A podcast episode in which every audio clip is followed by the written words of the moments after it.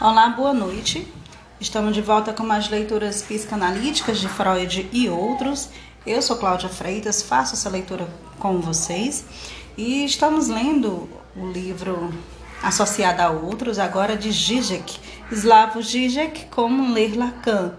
É um livro pequeno, de apenas cinco episódios, cinco capítulos, cada capítulo um episódio. Vamos iniciar agora o terceiro capítulo. O terceiro capítulo inicia na página 54, onde ele tem um tema de que voe a fantasia, Lacan de olhos bem fechados. Espero que gostem da leitura. Se desejarem deixar algum comentário, pode sentir-se à vontade. E vamos iniciar a leitura então, ok? Quem desejar acompanhar comigo, sinta-se à vontade, inicio a leitura. E por que com um A maiúsculo? Por uma razão sem dúvida delirante, como a cada vez que se é forçado a empregar signos suplementares aquilo que é fornecido pela linguagem. Essa razão delirante é a seguinte: você é minha mulher. Afinal, o que sabem vocês disso? Você é meu mestre. De fato, estão vocês tão certos disso?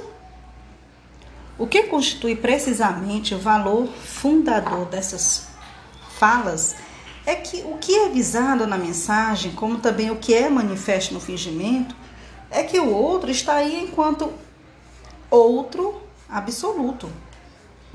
Absoluto, isto é, que ele é reconhecido, mas que ele não é conhecido.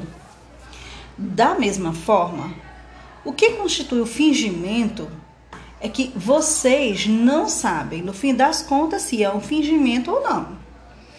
É essencialmente essa incógnita da alteridade do outro que caracteriza a ligação da palavra no nível em que ela é falada ao outro. Esta passagem deveria surpreender qualquer pessoa familiarizada com Lacan. Ela equipara o grande outro à impenetrabilidade de um outro sujeito, além da muro da linguagem, pondo-nos na extremidade oposta da imagem predominante que Lacan apresenta do grande outro. A da lógica inexorável de um automatismo que dirige o espetáculo, de forma que quando o sujeito fala, ele é, sem que ele mesmo saiba, meramente falado, não senhor em sua própria casa. O que é então o grande outro?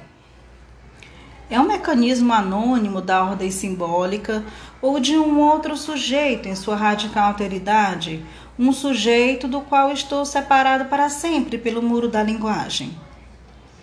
A maneira fácil de sair desse impasse teria sido ler nessa discrepância o sinal de uma mudança no desenvolvimento de Lacan, do Lacan inicial, concentrada na dialética intersubjetiva do reconhecimento, ao Lacan posterior, que propõe um mecanismo anônimo que regula a interação de sujeitos em termos filosóficos na fenomenologia para o estruturalismo.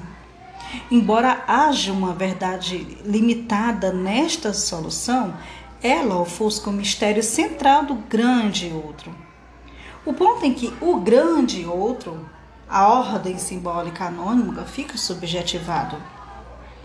O caso exemplar é a divindade não seria o que chamamos de Deus, entre aspas, o grande outro personificado, dirigindo-se a nós como uma pessoa maior que a vida, um sujeito além de todos os outros sujeitos? De maneira semelhante, dizemos que a história pede algo de nós, que a nossa causa nos chama para fazer um sacrifício necessário.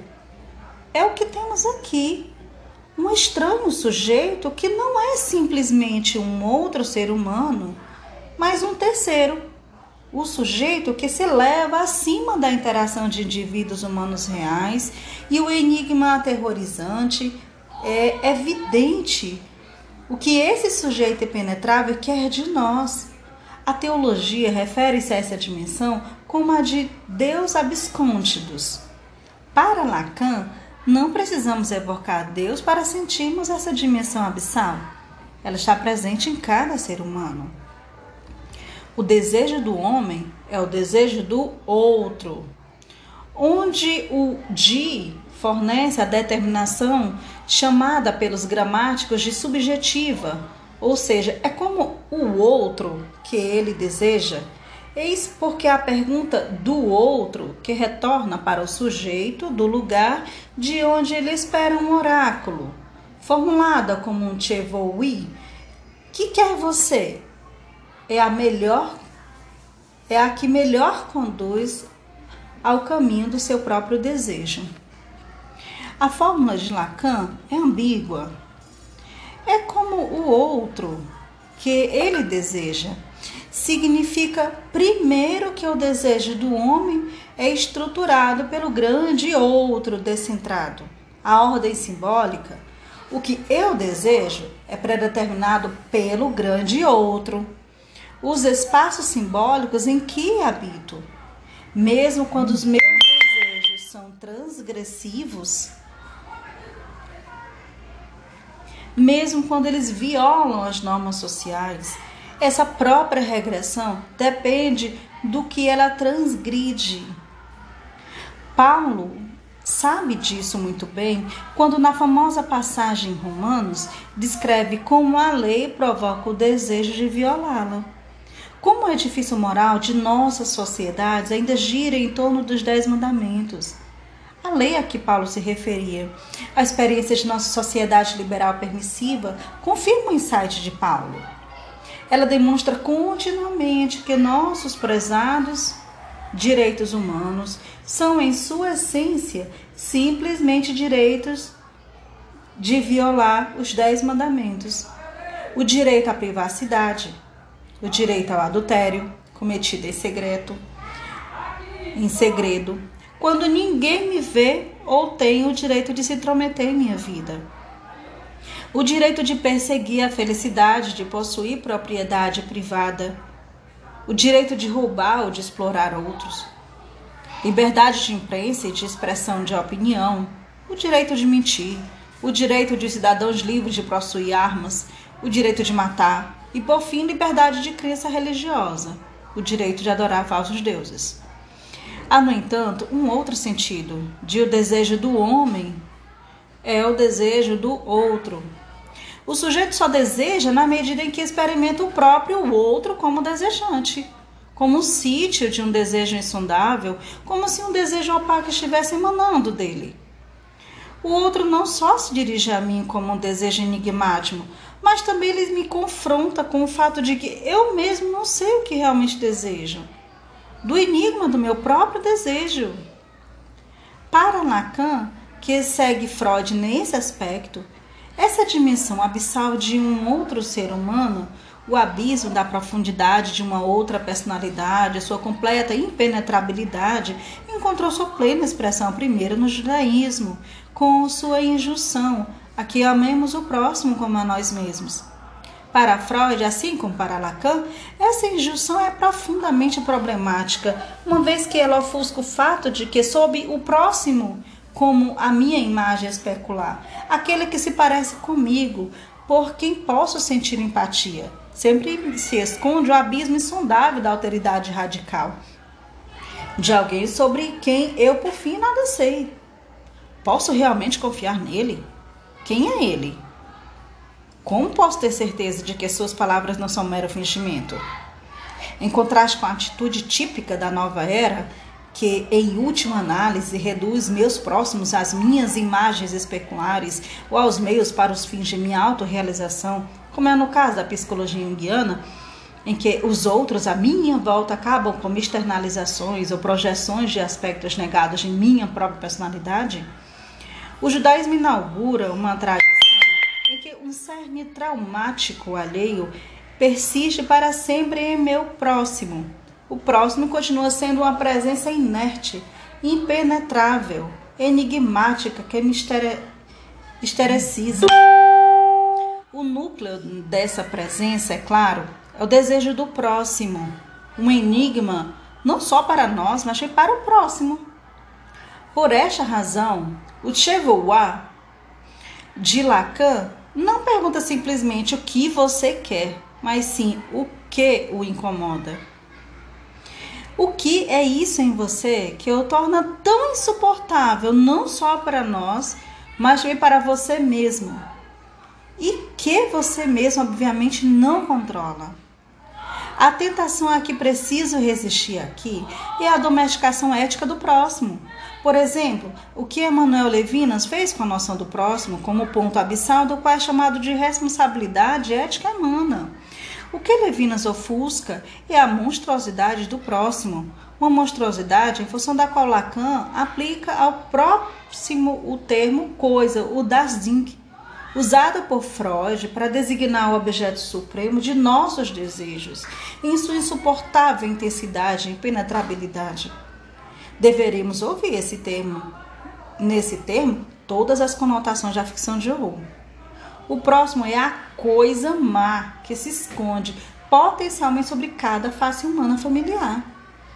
Pensemos em O Eliminado, de Stephen King, em que o pai, um modesto escritor fracassado, se transforma pouco a pouco numa fera assassina que, com um sorriso mau, acaba por assassinar a família inteira.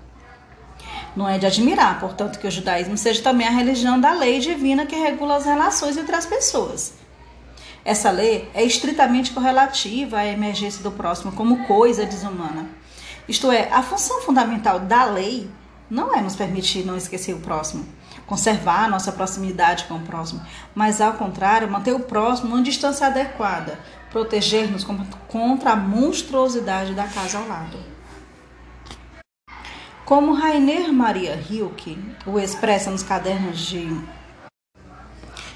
o expressa no caderno de Malte Laurides Briguet, existe uma criatura perfeitamente inofensiva. Quando ela passa diante dos seus olhos, você mal a percebe e imediatamente volta a esquecê-la. Mas assim que ela de algum modo invisivelmente chega aos seus ouvidos, começa a se expandir, eclode e conhecem-se casos em que ela penetrou no cérebro e floresceu ali devastadoramente, como os pneumococos em cães, que penetram através do focinho. Essa criatura é o seu próximo. É por esta razão que encontrar-se na posição do amado é uma descoberta tão violenta, até traumática Ser amado me faz sentir diretamente o hiato entre o que sou como um ser determinado e o insondável X em mim que causa amor. A definição de amor de Lacan, amar é dar o que não se tem, tem de ser suplantada com para alguém que não quer. Não é isso confirmado por nossa experiência mais elementar quando alguém declara de modo inesperado que nos ama apaixonadamente? A primeira reação precedendo a resposta positiva é que algo obsceno, intrusivo, não está sendo impingido. No meio de 21 gramas de Guilhermo Ariarga, Paul, que está morrendo de uma doença cardíaca, declara suavemente seu amor a Cristina que está traumatizada pela morte recente do marido e de dois filhos pequenos. Quando volta a se encontrar, Cristina prorrompe uma queixa sobre a natureza violenta da declaração de amor. Sabe, você me deixou pensando o dia inteiro. Não falei com ninguém durante meses e mal o conheço e já preciso falar com você. Há uma coisa que quanto mais eu penso sobre ela, menos a entendo. Por que você me disse que gostava de mim Responda-me, porque não gostei nada de você dizer isso.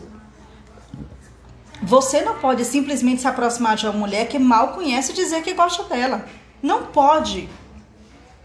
Você não sabe pelo que ela está passando, o que ela está sentindo. Não sou casada, você sabe. Não sou coisa alguma neste mundo, simplesmente não sou nada. Nesse instante, Cristina olha para Paul, ergue as mãos e começa a beijá-lo desesperadamente na boca. Portanto, não é que ela não gostasse dele e não desejasse o contato carnal.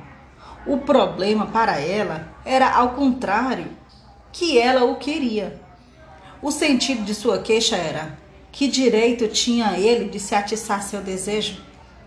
É a partir desse abismo do outro como coisa que podemos compreender o que Lacan quer dizer com o que chama de palavra fundadora. Declarações que conferem a uma pessoa algum título simbólico e fazem dela que se proclama que ela é constituída sua identidade simbólica. Você é minha mulher. Você é meu mestre. Essa noção é comumente percebida como um eco. Na teoria dos performativos, de atos de fala que realizam o próprio ato de sua enunciação, o estado de coisas que declaram quando digo esta reunião está encerrada. Com isto encerro efetivamente a reunião. Fica claro, no entanto, pela passagem que abre esse capítulo, que Lacan tem algo mais em vista. Os performatismos são, em seu sentido, mais fundamental, atos de confiança e compromisso simbólico. Quando digo a alguém, você é meu mestre, obrigo-me a tratar de certa maneira. No mesmo movimento, obrigo a me tratar de certa maneira. O que Lacan quer dizer é que precisamos desse recurso à performatividade, ao compromisso simbólico. Precisamente apenas na medida em que o outro com quem nos defrontamos não é apenas meu duplo especular. Alguém como eu, mas também um exclusivo outro absoluto, que permanece em última análise um mistério insondável. A principal fonte da ordem simbólica, com suas leis e obrigações, é tornar nossa coexistência com outrem minimamente tolerável. Um terceiro tem de intervir entre mim e meus próximos, para que nossas relações não explodam em violência assassina. Nos anos 60, na era do estruturalismo, as teorias baseadas na noção de que toda atividade humana é regulada por mecanismos simbólicos inconscientes Louis Althusser propôs a fagmerada fórmula do anti-humanismo teórico, admitindo até exigindo que ele fosse suplementado pelo humanismo prático. Em nossa prática, deveríamos agir como humanistas, respeitando os outros, tratando-os como pessoas livres, com plena dignidade, como criadores de seu mundo. Na teoria, no entanto, deveríamos ter sempre em mente que o humanismo é uma ideologia, o modo como experimentamos espontaneamente as nossas dificuldades e que um verdadeiro conhecimento dos seres humanos e de sua história deveriam tratar os indivíduos não como sujeitos autônomos, mas como elementos numa estrutura que segue as suas próprias leis. Em contrário com Althusser, Lacan defende que reconhecemos o anti-humanismo prático, uma ética que vai além da divisão de que Nietzsche chamou de humano demasiado humano, e nos defrontemos com o cerne inumano da humanidade. Isto significa uma ética que enfrenta destemidamente a monstruosidade latente de ser humano, a dimensão diabólica que irrompeu no fenômeno amplamente coberto pelo rótulo de Auschwitz. Talvez a melhor maneira de descrever o status dessa dimensão inumana no próximo seja com referência à filosofia de Kant. Em sua crítica da razão pura, Kant, Kant introduziu uma distinção decisiva entre juízo negativo e indefinido. O enunciado positivo, a alma é mortal, pode ser negado de duas maneiras. Podemos negar um predicado, a alma não é mortal, ou afirmar um não predicado, a alma é não mortal. A diferença é exatamente a mesma que aquela conhecida por todo leitor de Stephen King, que ele não está morto e ele está não morto. O juízo indefinido abre um terceiro domínio que solapa a distinção entre estar morto e não está morto ou vivo. Os não mortos não estão, nem vivos nem mortos. Eles não precisamente, eles são precisamente os monstruosos, os mortos vivos. E o mesmo se aplica ao desumano. Ele não é humano. Não é o mesmo que ele é desumano. Ele não é humano significa simplesmente que ele é externo à humanidade animal ou divino, ao passo que ele é desumano. Significa algo completamente diferente. A saber, o fato de que ele não é nem humano nem não humano, mas marcado por um excesso aterrorizante que, embora negue o que entendemos por humanidade, é diferente ao ser humano. E talvez devêssemos arriscar a hipótese de que é isso que muda com a revelação filosófica kantiana. No universo pré-kantiano, os seres humanos eram simplesmente seres humanos, seres de razão, combatendo os excessos de concupiscência animal e loucura divina, ao passo que com Kant o excesso a ser combatido é imanente e diz respeito ao cerne da própria subjetividade. É por isso que no idealismo alemão a metáfora para o cerne da subjetividade é noite, a noite do mundo, em contraste com a noção iluminista da luz da razão, combatendo a escuridão à sua volta.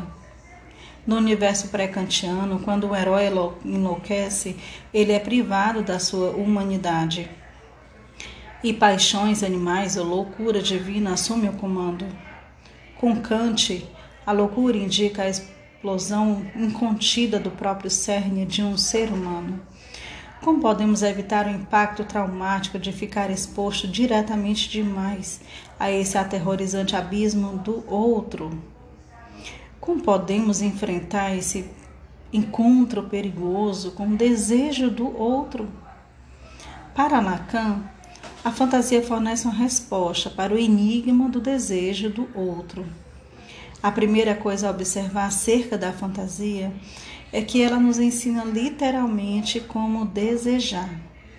Fantasia não significa que quando desejo uma torta de morango e não posso tê-la na realidade, eu fantasio que a estou comendo. O problema é antes. Para começar, como sei que desejo uma torta de morango? É isso que a fantasia me diz.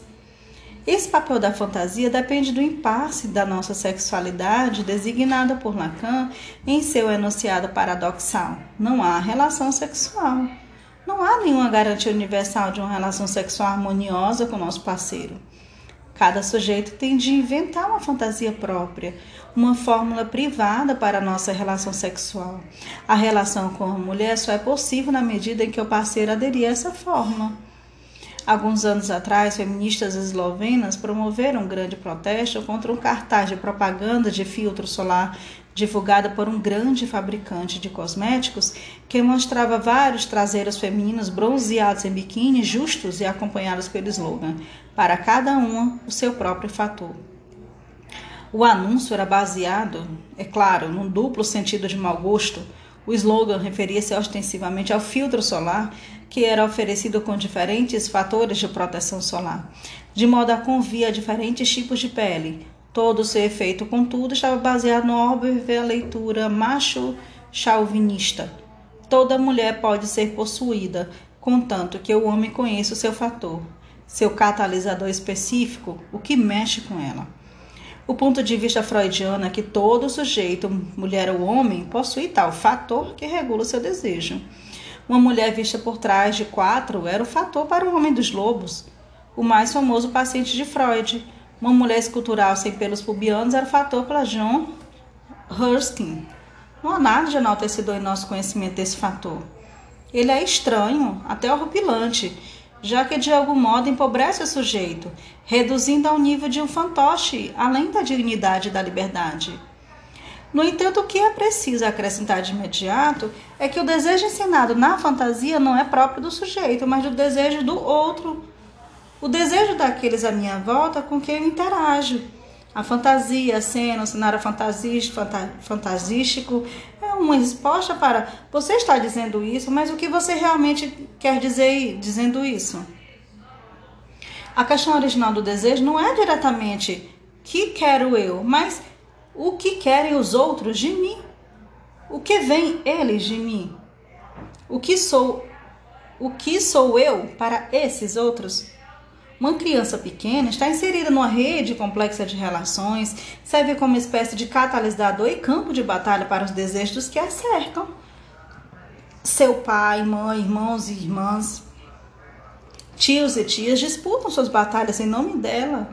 A mãe enviou a mensagem para o pai através de seu desvelo pelo filho. Embora sendo perfeitamente ciente desse papel, a criança não consegue penetrar exatamente que tipo de objeto ela é para esses outros e que tipo de jogos eles estão jogando com ela. A fantasia fornece uma resposta para esse enigma. Em seu nível mais fundamental, a fantasia me diz o que eu sou para os meus outros.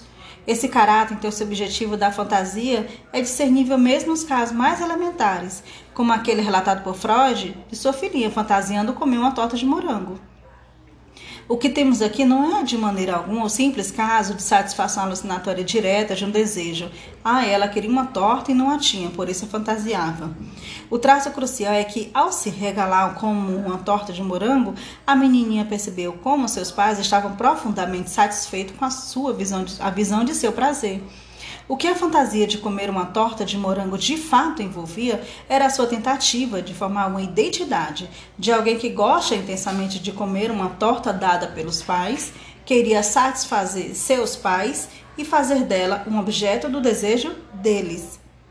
Como a sexualidade é o domínio em que chegamos mais perto da intimidade de outro ser humano, expondo-nos totalmente a ele, o gozo sexual é real para Lacan algo traumático em sua assombrosa intensidade, contudo impossível no sentido de que não podemos jamais compreendê-lo. É por isso que uma relação sexual para funcionar tem de ser filtrada por alguma fantasia. Lembramos o encontro entre Sarah Miles e seu amante ilícito, o oficial inglês em A Filha de Ryan, de David Lean a representação do ato sexual no meio da floresta com sons de cachoeira, que supostamente transmitem sua paixão reprimida, só pode nos impressionar hoje com uma misturada de clichês. No entanto, o papel do absurdo acompanhamento sonoro é profundamente ambíguo. Ao enfatizar o êxtase do ato sexual, esses sons de certa forma desmaterializam o ato e nos livram do peso de sua presença. Um pequeno experimento mental deixa essa ideia clara.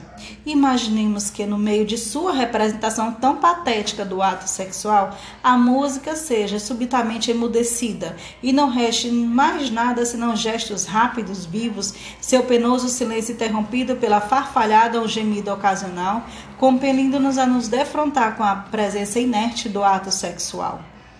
Em suma, o paradoxo da cena da filha de Ryan é que o próprio som de cachoeira funciona como um crivo fantasístico que exclui o real do ato sexual. O canto da Internacional em Reeds desempenha exatamente o mesmo papel que o som da cachoeira em Filha de Ryan. O papel do crivo fantasístico que nos permite suportar o real do ato sexual. Reeds é, integra a Revolução de Outubro para Hollywood, o mais traumático evento histórico no universo de Hollywood, ensinando-a como pano de fundo metafórico para o ato sexual entre os protagonistas do filme, John Reed, interpretado pelo próprio Warren Beatty e sua amante Diana Keaton. No filme, a Revolução de Outubro ocorre imediatamente depois de uma crise na relação dos dois pronunciando inflamado discurso revolucionário para a multidão turbulenta, desme, desmeriza Keaton. Os dois trocam olhares desejosos, os gritos das multidões servem como uma metáfora para o renascimento da paixão. As cenas míticas decisivas da Revolução, manifestações de rua, a invasão do Palácio de Inverno se alternam com a representação das relações sexuais do casal, contra o pano de fundo da multidão cantando a internacional. Mas as cenas da massa funcionam como metáforas vulgares para o ato sexual. Quando a massa escura se aproxima do fálico trilho do, de bonde, não é isso a metáfora para Keaton, que no ato sexual desempenha o papel ativo por cima de Beatty? Aqui temos o exato oposto daquele realismo socialismo soviético em que amantes experimentariam seu amor como uma contribuição à luta pelo socialismo, prometendo sacrificar todos os seus prazeres privados pela causa da revolução e afogar-se nas massas. Em Riggs, ao contrário, a própria revolução aparece como uma metáfora para embate sexual bem sucedido. A voz corrente, geral atribuída à psicanálise, segundo a qual sexualidade é o referente oculto universal de todas as atividades, o que quer que façamos, estamos pensando naquilo, é invertido aqui. É o próprio sexo real que, para ser palatável, precisa ser filtrado através do crivo assexual da Revolução de Outubro. Em vez do proverbial feche os olhos e pense na Inglaterra, temos aqui feche os olhos e pense na Revolução de Outubro. A lógica é a mesma que a de uma tribo americana nativa cujos membros descobriram que todos os sonhos têm algum significado sexual oculto, todos exceto os abertamente sexuais. É justamente nesses que é preciso procurar um outro significado. Em seus diários secretos é, recentemente descobertos, Wittgenstein conta que, enquanto se masturbava na linha de frente durante a Primeira Guerra Mundial, estava pensando em problemas matemáticos. E é a mesma, na realidade, do chamado sexo real. Qualquer contato com outro real de carne e osso, qualquer prazer que encontremos tocando outro ser humano, não é algo evidente, mas algo inerente e traumático, e só pode ser suportado na medida em que esse outro entre o quadro da fantasia entre, entre no quadro da fantasia do sujeito. O que é então a fantasia, em seu sentido mais fundamental? O paradoxo ontológico, o escândalo mesmo da fantasia reside no fato de que ela subverte a posição típica do objetivo e objetivo, do subjetivo e objetivo. É claro, a fantasia é, por definição, não objetiva, algo que existe independentemente das percepções do sujeito. No entanto, ela é também não subjetiva, algo que pertence às intuições conscientemente experimentadas do sujeito, o produto da sua imaginação. A fantasia pertence antes à bizarra categoria do objetivamente subjetivo, o modo como as coisas realmente e objetivamente parecem ser para você, mesmo que não pareçam ser dessa maneira para você. Quando, por exemplo, afirmamos que alguém é conscientemente favorável aos judeus, embora abrigue profundos preconceitos antissemitas, de que não tem consciência, não estamos então afirmando que, na medida que esses preconceitos não traduzem o modo como os judeus realmente são, mas o modo como parecem ser para ele, ele não sabe como os judeus realmente parecem ser para ele? Em março de 2003, Donald Rumsfeld teve um rápido acesso de filosofia amadora sobre a relação entre o sabido e o não sabido. Há sabidos, sabidos. Essas são as coisas que sabemos que sabemos. Há não sabidos, sabidos, isto é, há coisas que sabemos que não sabemos. Mas há também não sabidos, não sabemos. Há coisas que não sabemos que não sabemos.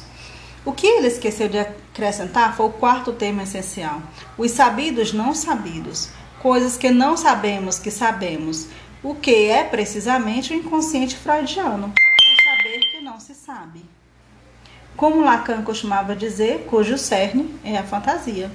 Se Rumsfeld pensa que os principais perigos da confrontação com o Iraque são os não sabidos não sabidos, as ameaças representadas por Saddam e, ou seus sucessores, que nem desconfiamos o que possam ser, o que deveríamos dizer em resposta é que os principais perigos são, em contrário, ao contrário, os sabidos não sabidos, as crenças e suposições negadas que sequer sabemos que abrigamos, mas que apesar disso determinam nossos atos e sentimentos.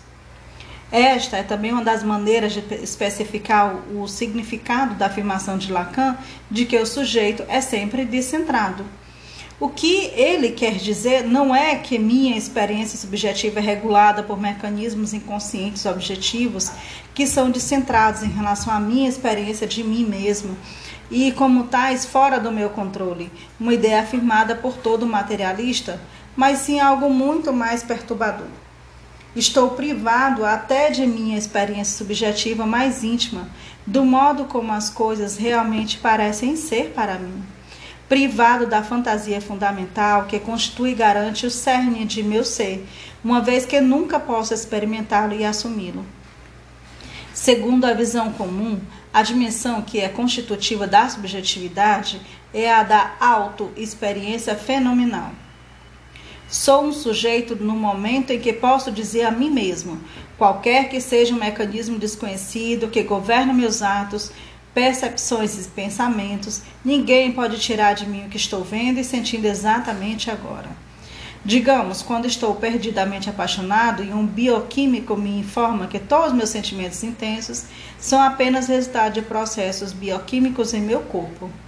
Posso responder agarrando minha aparência, tudo o que você está dizendo pode ser verdade, mas apesar disso, nada pode tirar de mim a intensidade da paixão que estou experimentando agora. A ideia de Lacan, contudo, é que o psicanalista é aquele que precisamente pode tirar tudo do sujeito. O objetivo final do analista é privar o sujeito da própria fantasia fundamental que regula o universo de sua autoexperiência. O sujeito freudiano do inconsciente só emerge quando o aspecto essencial da autoexperiência do sujeito, sua fantasia fundamental, torna-se inacessível para ele, primordialmente recalcado. Em seu aspecto mais radical, o inconsciente é o fenômeno inacessível, não os mecanismos objetivos que regulam minha experiência fenomênica.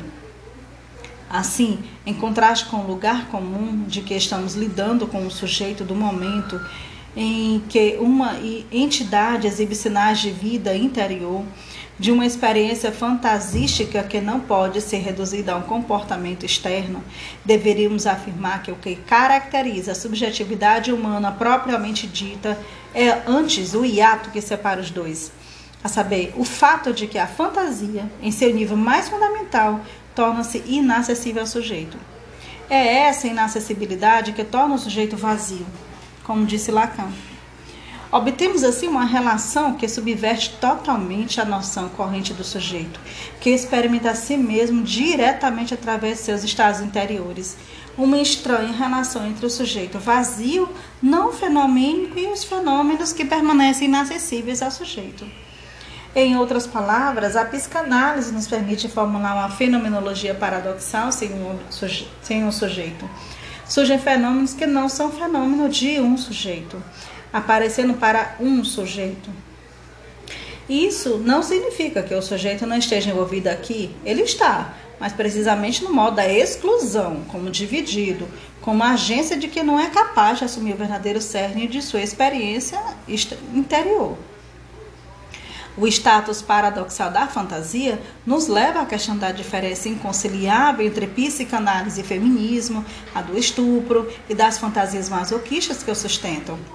Para o feminismo típico, pelo menos, é um axioma que o estupro é uma violência imposta a partir de fora.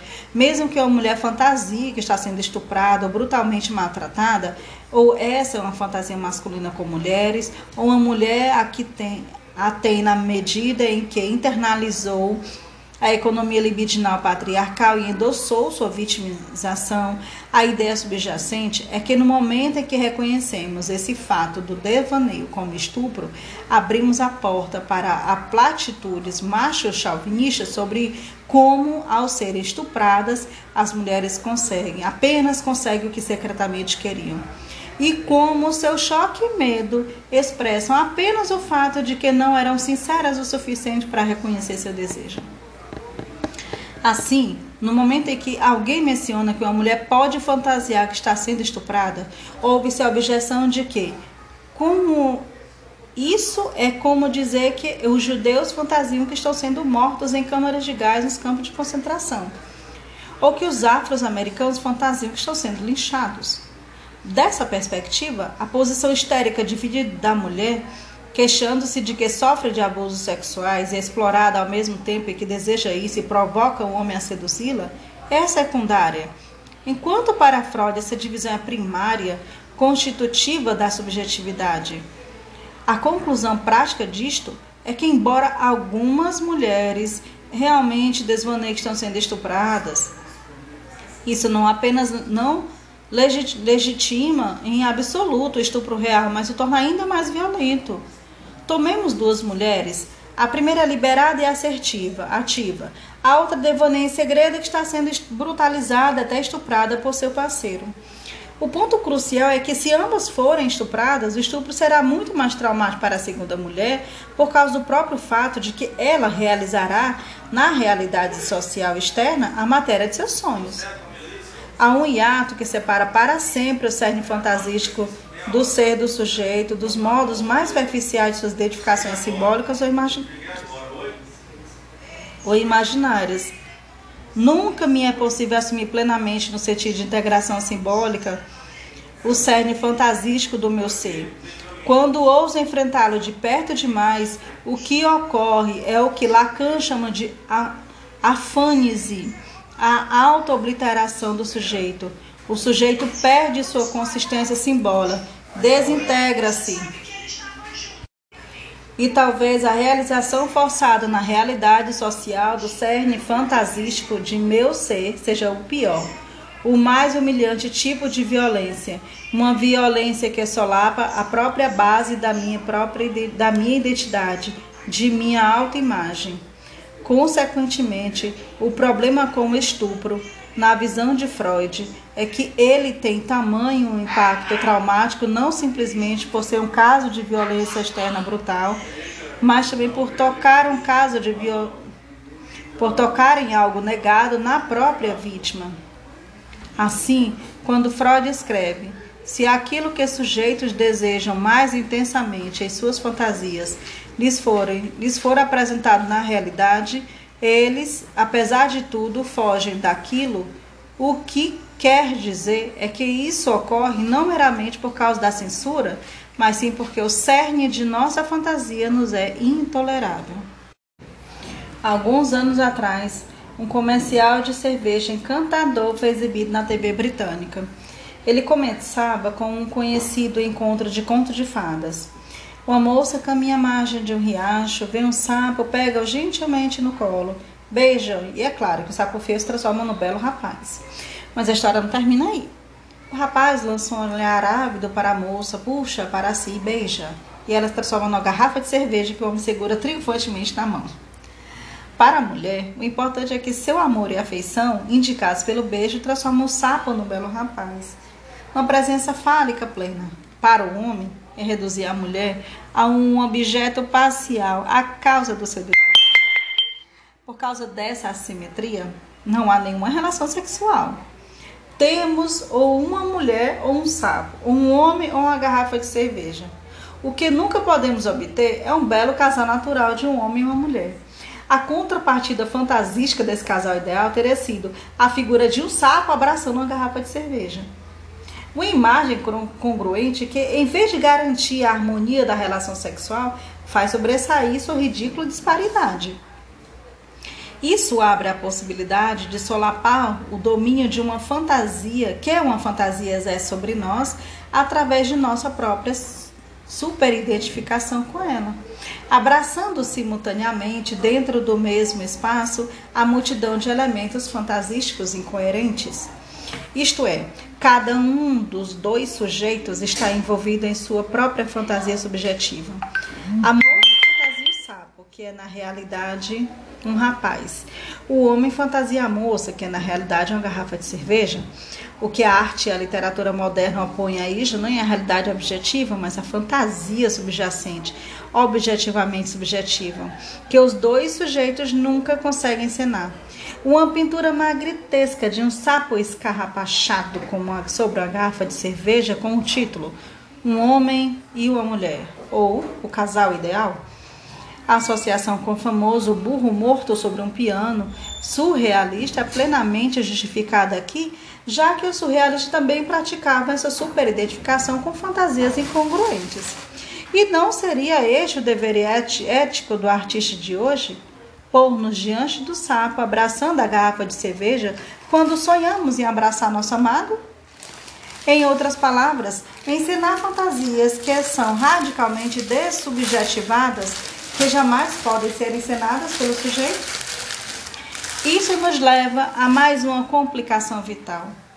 Se o que experimentamos como realidade é estruturado pela fantasia, e se a fantasia serve como um crivo que nos protege, impedindo que sejamos diretamente esmagados pelo real cru, então a própria realidade pode funcionar como uma fuga de um encontro como real. Na oposição entre sonho e realidade, a fantasia está do lado da realidade. E é em sonhos que não defrontamos com o real traumático. Não é os sonhos que sejam para aqueles que não conseguem suportar a realidade. A própria realidade é para aqueles que não conseguem suportar. O real que se anuncia em seus sonhos. Esta é a lição que Lacan extrai do famoso sonho realizado por Freud, a interpretação dos sonhos, sonhado pelo pai que cai no sono quando vela, quando vela sobre o caixão do filho. Nesse sonho, seu filho morto lhe aparece pronunciando o terrível apelo: Pai, não vês que eu estou queimando? Ao acordar, o pai descobre que o tecido sobre o caixão do filho pegou fogo porque uma vela havia caído. Então, por que, que o pai acordou? Teria sido porque o cheiro da fumaça estava muito forte, de modo que não foi possível prolongar seu sono, encerrando o evento no sonho improvisado? Lacan propõe uma leitura muito mais interessante. Se a função do sonho é prolongar o sono se o sonho, afinal de contas, pode se aproximar tanto da realidade que o provoca, não podemos dizer que a essa, a essa realidade ele poderia ter respondido sem sair do sono? Existem as atividades sonambúlicas, afinal de contas. A questão é que se coloque que, de resto, todas as implicações para acidente de Freud nos permite produzir agora é o que é que desperta? Não será no sonho uma outra realidade? Aquela realidade que Freud descreve assim.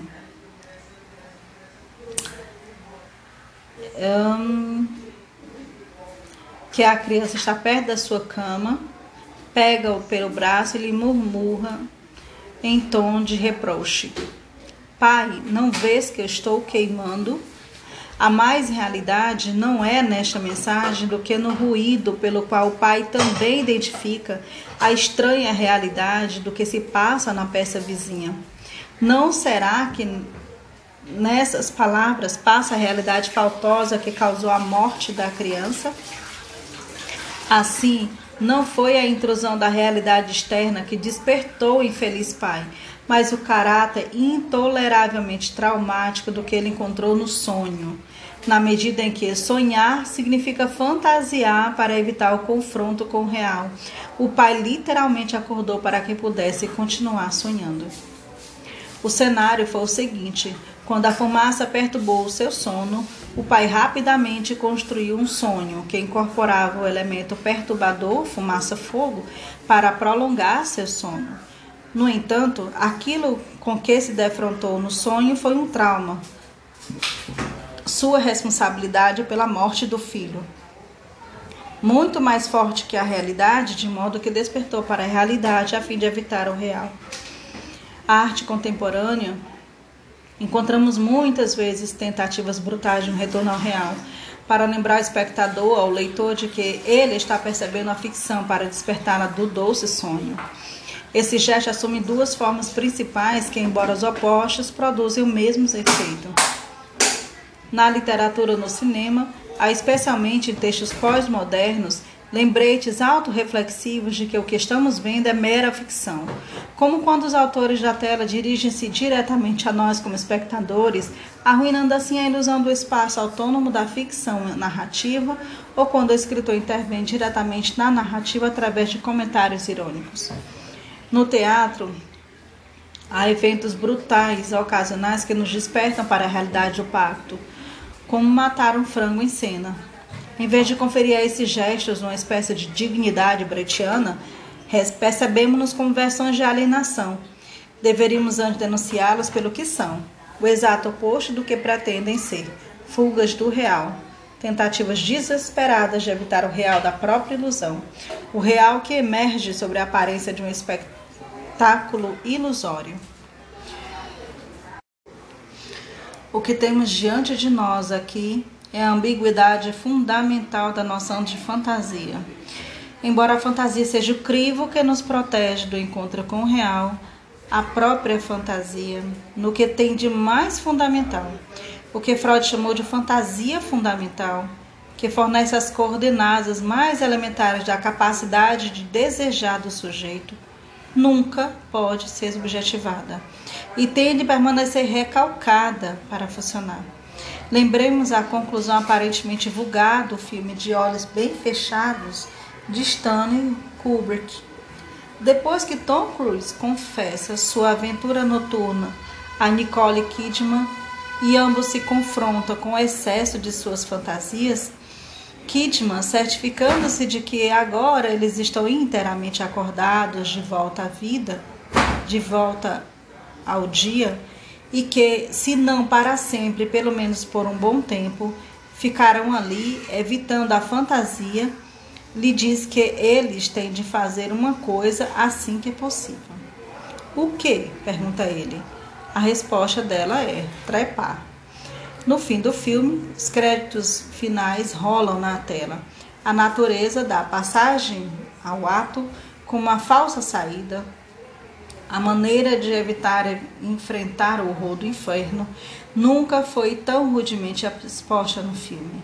Longe de lhes fornecer uma satisfação física na vida real que suplantará a fantasia física, a passagem ao ato é apresentada como um tapa-buraco, uma medida preventiva, desesperada, destinada a evitar o inferno espectral das fantasias.